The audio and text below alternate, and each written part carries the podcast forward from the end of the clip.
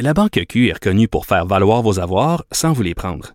Mais quand vous pensez à votre premier compte bancaire, tu sais, dans le temps à l'école, vous faisiez vos dépôts avec vos scènes dans la petite enveloppe. Hmm, C'était bien beau.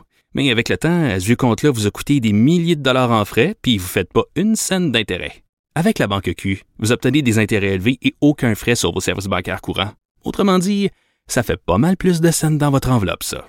Banque Q. Faites valoir vos avoirs. Visitez banqueq.ca pour en savoir plus.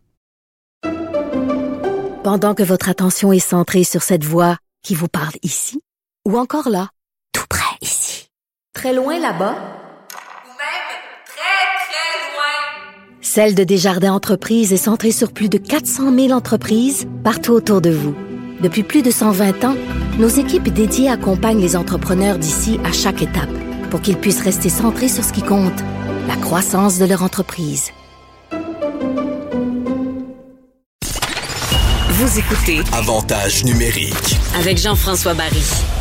Cette semaine, il y a eu une controverse à Montréal. Vous savez, le Canadien a joué un premier match euh, de saison régulière euh, sans avoir de Québécois dans son alignement, donc en plus de 111 ans. Euh, bon, si vous voulez mon avis, c'est un concours de circonstances. Là. Il y a- il y a quand même Dano et Drouin à Montréal. Ça a donné que les deux étaient blessés en même temps. Reste que le Canadien en repêche de moins en moins. Et cette semaine, il y a eu plusieurs articles là-dessus parce que quand on gratte le bobo un peu, on se rend compte que non seulement il y en a moins chez le Canadien, mais il y en a moins dans la Ligue nationale au grand complet. Oui, il y a des Européens qui arrivent de partout, mais il y a des provinces qui s'en sont mieux tirées que d'autres. Et le Canadien produit moins de joueurs de... Le Canadien, le Québec, pardon, euh, produit moins de joueurs de hockey dans les dernières années. Pourquoi on a blâmé un peu le hockey mineur, notre façon de faire au Québec, notre mentalité, le junior? Bref, je voulais en parler avec quelqu'un qui connaît tout ça. J'ai trouvé Éric Landry, que vous connaissez. Il a joué dans la Ligue nationale de hockey. Il a été entraîneur dans la Ligue junior majeure du Québec, donc un autre palier de développement qu'il connaît bien, entraîneur avec l'équipe de Gatineau. Et je sais qu'il y a deux garçons aussi qui, euh, ont, fait leur, classe dans le hockey mineur, donc il connaît les différents paliers. Fait je pense qu'on va avoir une chouette discussion avec lui. Salut Éric, comment ça va? Ça va bien, merci. Comment va ton fiston d'ailleurs? Parce que tu as un garçon du même âge que le mien. Oui, exact. Ben, Lucas, il va très bien. Euh, il y a eu une, saison assez différente des autres, étant donné que cet hiver, j'étais en Europe, en Suisse. Fait qu'il a pu jouer, là, il a lui. Ben, pardon? J'ai dit lui, il a pu jouer, là. Il a pu jouer jusqu'à Noël, exact. Puis euh, à Noël, la, la Ligue a, a fermé. Euh, puis après ça, suite à ça, il est revenu en Ontario quand le hockey en Ontario a réouvert. Alors, euh, il y a eu du bon timing. Ça a fait beaucoup de glace. Euh, il a pu profiter un petit peu du fait que j'étais en, Europe, puis du fait que aussi on, est du Canada. Alors, on a pu utiliser les deux côtés justement de, de l'Atlantique pour, pour faire du hockey. Bon, ben tant mieux pour lui. Puis est-ce qu'il a changé? Parce que la dernière fois que, que- parce qu'il a joué dans Nathan et lui, mon, mon garçon et le tien, on joué dans la même équipe. Et il était quand même un petit vlimeux comme son père. Là. Il aimait bien se mettre le nez dans le trafic. Il est encore pareil? Ah oui, il est encore pareil. Euh, là, maintenant, il, euh, il est- il est plus grand, alors c'est déjà bon. Euh, je me souviens, euh, dans le temps, ton gars, il était pas mal plus grand, mais Ouais. tu sais, avec les années, euh, puis avec l'âge, justement, euh, tout se rattrape euh, lors de l'adolescence et même un peu plus tard. Alors, c'est le fun de voir que il n'a pas changé ses bonnes habitudes, puis c'est un fonceur comme, comme il a tout le temps été. Éric, je me souviens, là, puis oui, t'as coaché mon garçon, puis euh, on avait euh, mangé ensemble euh, un déjeuner, puis euh, je te disais, on parlait de Nathan, puis je te disais, ah, je trouve qu'il fait trop de petites feintes, puis de petites affaires, puis tu m'avais dit, laisse-les faire. C'est à l'âge pour ça. Ça m'avait surpris parce que la majorité des entraîneurs avaient un autre discours, tu sais, faut gagner, faut aller au filet, faut prendre des lancers, puis toi, tu disais, non, non, non, il y a des gars qui arrivent juniors, puis sont pas capables de se la passer entre les jambes, puis qui sont capables, tu sais, ils ont, ils ont, ils ont juste certains éléments, puis ils ont pas travaillé le reste. C'est à l'âge pour apprendre. Donc, je trouvais que la discussion, c'était avec toi qu'il fallait que je l'ai aujourd'hui parce que je pense qu'on a des choses à changer dans le hockey mineur au Québec. Et entre autres, les fameux skills, les habiletés, je pense qu'on les développe pas suffisamment. Écoutez, euh, moi, je vais dire une chose. Je trouve que des, skills, ces choses-là, il faut que ça soit développé à tous les jours, à toutes les fois que tu es sur la glace. Que ce soit dans les exercices euh, de tous les jours, mais aussi une, période d'entraînement qui est spécifique à ça. Alors, justement, souvent, on, pense là, comme entraîneur à gagner les matchs. Au niveau Pee-Wee et Bantam, là, tu es encore en train de former un joueur, tu es en train, encore en train d'apprendre énormément de, ce que tu peux faire, de ce que tu peux pas faire. Et justement, on veut pas se limiter. On veut pas limiter les joueurs à faire des trucs qu'ils sont pas capables de faire. On veut qu'ils apprennent. Tu sais, dans le temps, là, je parle de là, 30 ans passés, là, même avant moi, tu avais des gars qui travaillaient fort, puis tu avais des naturels. Mhm. Les naturels, là, ils faisaient toutes ces choses-là. C'était- pas difficile. Maintenant, avec toutes les écoles d'hockey, avec les sports études, tout, on monte ça à tous les joueurs. Avec le naturel, il y en a souvent moins. Parce que c'est un peu plus programmé maintenant de, la façon dont on le fait. Mais n'empêche que quand ça arrive les matchs, s'ils peuvent jamais l'utiliser, ben ça sert à rien. Ben non, c'est ça. un skill qui va se transmettre si tu peux pas l'utiliser. C'est difficile d'apprendre comme entraîneur, c'est difficile de montrer aux joueurs, écoutez, vous pouvez vous la mettre entre les jambes, faut apprendre quand le faire. Euh, puis de montrer ça à un jeune d'âge de 12 ans, 14 ans, puis de 16 ans, de dire là c'est le temps, là c'est pas le temps. Il y a plein d'autres facettes du hockey à apprendre avant d'apprendre ça. Mais s'il le fait jamais, il va jamais être capable de l'amener dans un game puis de l'appliquer quand ça va compter. Mais ça, c'est. ça part aux entraînements. Ben, c'est Les ça. entraînements, s'ils le font régulièrement, puis ils, sont, ils deviennent bons à le faire, là, ils peuvent le mettre euh, durant les matchs. Mais si on peut le faire durant les entraînements, je ne conseillerais jamais à un joueur de le faire non plus. Il faut que tu apprennes à maîtriser le move avant de, de pouvoir le mettre sur la glace. Alors, c'est là que, comme entraîneur, comme développement, tu as besoin d'avoir le bon encadrement pour que le joueur apprenne réellement comment se développer comme il faut, puis comment le faire comme il faut, jusqu'à ce qu'il puisse l'appliquer comme il faut dans les matchs. Oui, puis tu sais, ça c'est quelque chose là, maintenant avec du recul. Là, à tombe, puis oui, puis j'ai été entraîneur adjoint, là, puis on montait des pratiques comme on pouvait, mais on travaillait des sorties de zone, puis on travaillait de l'avantage numérique, alors que maintenant je réalise bien, puis la Suède fait ça beaucoup, la Finlande, que quand tu sur la glace, c'est pour travailler tes aptitudes. À la limite, tu feras du tableau après, à la limite, tu, tu, verras ça dans, dans, dans un gymnase, mais quand tu sur la glace, ça devrait être axé, puis là, c'est un message à tous les entraîneurs, ça devrait être axé à on développe le patin, on développe les mains, on développe le talent, on leur apprend des choses. Puis il y a un entraîneur qui m'avait dit, il faut y montrer comment y aller dans le coin avant d'y montrer euh, à, où aller. Parce que s'il arrive toujours deuxième parce qu'il sait pas patiner, ben t'auras beau y mettre une stratégie, euh, il- ça fonctionnera pas. Donc il y en a trop de stratégies trop vite dans le hockey au Québec. Je dirais que souvent, euh, les entraîneurs veulent montrer aussi le côté stratégique. C'est important pour les joueurs. C'est important pour, euh, pour le développement du joueur d'apprendre à avoir les bonnes stratégies parce que sinon, ça fait un joueur qui est, moi j'appelle un papillon, il va partout sur la glace, mais il sait pas vraiment où il s'en va. Alors, euh, tu sais, tu as besoin d'être capable de- d'en- d'encadrer le joueur à faire du développement de skills, à faire du développement tactique, à faire du développement tactique individuel. Tu sais, il y a beaucoup aussi de ça qui est, qui est super important. Puis je pense qu'au Québec, c'est une chose qu'on est bon quand même.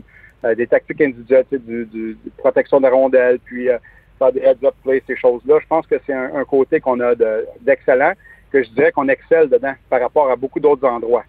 Je trouve qu'au Québec, on, on est plutôt bon côté défensif de la rondelle parce que euh, on peut faire moins d'erreurs de cette façon-là. C'est plus, plus difficile de se faire battre un contre un que de battre quelqu'un un contre un. Alors, ce côté-là, on, on applique beaucoup ça parce que c'est quoi qu'on veut? On veut avoir une, une bonne game de hockey qui est euh, un 3-2, un 4-3. On veut pas une game de 8 à 7, mais en réalité, là, les joueurs défensifs de la Ligue nationale, c'était tous des joueurs qui étaient très offensifs au niveau junior. Alors, tu n'avais pas un checker dans la Ligue junior majeure du Québec qui est devenu un gars euh, checker NHL ou très peu d'eux autres. Souvent, c'est, puis un des meilleurs exemples, c'est Guy Carbonneau, qui est un excellent joueur de hockey junior majeur avec énormément de points. Puis dans la Ligue nationale, c'est un des meilleurs joueurs euh, défensifs. Mhm. Parce que dans le fond, pour te faire repêcher, il n'y a personne qui va te repêcher pour ton jeu défensif à la base. Il faut que tu aies des, des aptitudes. euh, puis après ça, on te transformera en, en hockeyeur défensif si jamais c'est le cas. Exactement. Ça, c'est un. Philippe un Dano, c'est un bel exemple aussi. C'est un autre exemple. Il y en a, il y en a plein de joueurs comme ça. Tu sais, je veux dire, si tu domines dans- au niveau de la Ligue junior majeure du Québec, si tu domines au niveau euh, midget 3, au niveau offensif, c'est pas un- c'est un plus, là. Si tu fais très bien côté défensif, encore mieux. Mais si, euh, honnêtement, tu as juste du côté défensif, ça va être difficile de te faire valoir auprès des équipes de la Ligue nationale parce que tu perds pas beaucoup de points, parce que tu as beau travailler fort, mais ça prend les points aussi qui vont avec. Hmm. Parce que les points ne font, pas juste figure de, comment je pourrais dire, ils font pas juste montrer que tu fais des points puis tu manges la pote. Ils montrent que tu as des habilités, que tu as de la vitesse, que tu es capable de battre des joueurs un contre un, que tu as de l'imagination. Mais tout ça, ça vient dans le développement du joueur. Ah ouais, je comprends. Ça montre que tu comprends la game, puis éventuellement, si tu as te transformer en joueur défensif, tu vas la comprendre pareil. Euh, Est-ce De toute que. façon, dans la Ligue nationale, tu n'as pas le choix de bien jouer défensivement. Mhm. Les joueurs qui ont de la peine défensivement, euh, ils font des points, puis les entraîneurs veulent les faire jouer. Puis là, tout d'un coup, euh, deux, trois games en ligne font pas de points. Là, défensivement, ils sont moins bons. Là, ils se retrouvent en extra. Tu sais, c'est difficile, ce côté-là. Puis il y a plusieurs exemples comme ça dernièrement aussi qu'on peut voir dans la Ligue nationale, là, des joueurs qui ont de la misère à faire cette transition-là. S'ils font rien offensivement, ben, puis c'est leur seul game, qu'est-ce qu'ils ont d'autre à offrir? Ah ouais. C'est là que c'est là que c'est difficile. Il faut que tu sois bon défensivement, mais ça, ça arrive quand tu es plus vieux. Est-ce qu'on devrait mettre des entraîneurs, c'est quelque chose, c'est un débat qui revient souvent, des espèces d'entraîneurs qualifiés pour chapeauter, que ce soit des anciens comme toi, là, toi à Gatineau, ils ont été chanceux de t'avoir pendant un bout de temps dans le hockey mineur. Donc des gens comme toi qui chapeauteraient un peu des régions, des structures pour venir apprendre aux parents bénévoles, parce que ici c'est des parents bénévoles, puis ça va continuer d'être comme ça, mais au moins leur donner une base de comment monter une pratique, puis sur quoi travailler, puis qu'est-ce que sur quoi observer chez tel et tel joueur, puis des fois aller voir un match, puis faire, hey là lui là tu l'as laissé sur le banc parce qu'il est moins bon. T'as pas d'affaire à faire ça parce que peut-être que dans quatre ans, il va être meilleur que les autres. Est-ce que ça, on mériterait d'avoir ça dans chacune des structures ou dans, dans chacune des régions du Québec? Bon, ça, c'est un sujet qui est très, euh, très complexe à aborder parce que je suis du côté des, des entraîneurs qui ont joué. Ouais. Parce que tu as ça de deux côtés. Tu as des entraîneurs qui n'ont pas joué au hockey ou euh, ils ont joué au hockey, mais à un niveau qui, qui s'est arrêté au niveau Bantam ou Pee-Wee ou euh, ils sont passionnés de hockey, mais euh, si à un moment donné, que ce soit pour une raison euh, physique, qui n'est pas assez vite, qui n'était pas assez grand, il s'est blessé, euh, ils n'ont pas euh, su euh, continuer à jouer au hockey, mais ils sont passionnés du hockey, puis ça, c'est fantastique. Ça en prend. Mais moi, je crois fortement que les joueurs de hockey qui ont joué, eux autres, là, ils ont passé toutes les étapes. Ils ont joué Pee-Wee, ils ont dominé. Ils ont joué Bantam, ils ont dominé. Ils ont joué Midget 3, junior majeur. Ils ont, ils ont su c'était quoi être, être sur le banc d'un junior quand tu vas pas bien. Ils ont su c'était quoi être dans la Ligue américaine, puis, euh, puis trouver des voyages longs, puis tu sais, d'avoir de la difficulté dans le hockey, mais quand même en, en performant jusqu'à un certain degré, parce que c'est- fou de penser qu'un joueur est, euh, est en feu toute sa vie. Là. Mhm. Un joueur qui fait au moins 5-6 ans de hockey professionnel a des séquences que c'était difficile, il a dû s'en sortir, il a trouvé des moyens de le faire.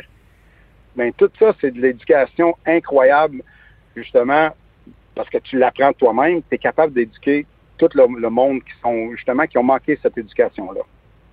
Fait que ça, c'est un côté que je trouve qu'en Europe, ils ont très bien compris. En Europe, moi, j'étais en Suisse, euh, justement, cette année. Euh, L'entraîneur à mon gars, c'est un ancien professionnel de 20 ans qui a, joué euh, en Ligue B pendant 15 ans de temps.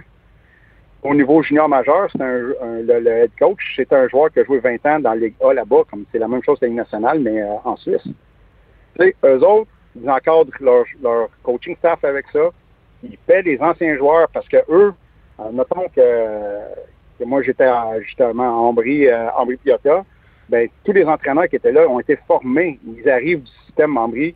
Et eux, lorsqu'ils étaient jeunes, au niveau, euh, au niveau novice, ils jouaient déjà pour Ambry. Ben, Au niveau Bantam, ils jouaient pour Ambry. Plus tard, ils ont été développés. Ils ont joué junior pour Ambry. Euh, ils ont appris à, à jouer justement dans la Ligue A avec eux. Alors, cette équipe-là a formé les entraîneurs qui étaient des anciens joueurs qui, justement, qui, qui redonnent à, à la société dans un certain sens, mais ils sont Mhm. payés. Comme Ben un oui. professionnel. Ils s'occupent du hockey mineur. Ils s'occupent d'une catégorie ou deux fois deux catégories. Ils font du skill de certaines journées. Alors, euh, les joueurs sont très encadrés. Puis après ça, tu as les, le personnel de soutien qui n'ont pas nécessairement joué tous, mais qui sont là parce qu'ils adorent ça, parce qu'ils ils amènent une, une flamme, euh, ils sont euh, ils aiment ça, ils aiment d'être dans le système, ils aiment, ils aiment aider les gens. Alors, tu sais, ça fait un- un- une belle atmosphère de travail. Tu regardes en Finlande, c'est comme ça. Tu regardes n'importe où, c'est comme ça en Europe. Ouais, mais on C'est dirait, bien professionnel. Puis eux, ils montrent, euh, ils montrent la voie aux autres. mais on dirait qu'au Québec, au c'est une espèce de chasse gardée. Hein? C'est une chasse gardée. Les parents bénévoles veulent pas justement que les pros viennent leur dire quoi faire. On veut garder le contrôle sur nos, nos équipes de hockey. je, je dirais pas autant que c'est ça, mais si à un moment donné, il y a un joueur professionnel qui est là, puis euh, je vais te donner un exemple. Là. Tu vas faire tes impôts. Tu vas aller faire donner tes impôts à un joueur de hockey, puis faire entraîner ton joueur de hockey à un, un comptable, Non. l'inverse. Exact. Bon, ça, c'est un exemple très, très, très facile. Fait que là, on arrive avec nos jeunes, où c'est la base, où c'est là qu'ils doivent s'améliorer le plus. Ben, pas s'améliorer, mais se développer le plus. ben là, on va donner ce job-là, d'analyse et de tout, à quelqu'un ben, qui, qui a un travail de jour et qui va aller enseigner le soir. À l'opposé d'avoir quelqu'un qui, qui est là à temps plein, qui a extrêmement d'ex- d'expérience, qui a 20 ans, 30 ans, parce que un joueur de hockey, il commence à 10 ans, là. Ben oui. J'ai 10 ans, mais rendu à 30 ans, il c'est bien plus que 10 ans d'expérience quand même. Là. Parce qu'ils ont vécu ces étapes-là. Alors, quand on parle de développement de jeunes, quand on va faire voir un psychologue, on va voir un psychologue, on va pas voir un, euh, un plombier. Non, non, non. Moi, je suis d'accord avec toi, puis je l'ai tellement vu. euh, Ce côté-là, je- tu sais, c'est notre jeunesse. On veut développer les joueurs comme du monde. Puis je dis rien là au fait que je pense pas que nos joueurs sont pas bien développés là.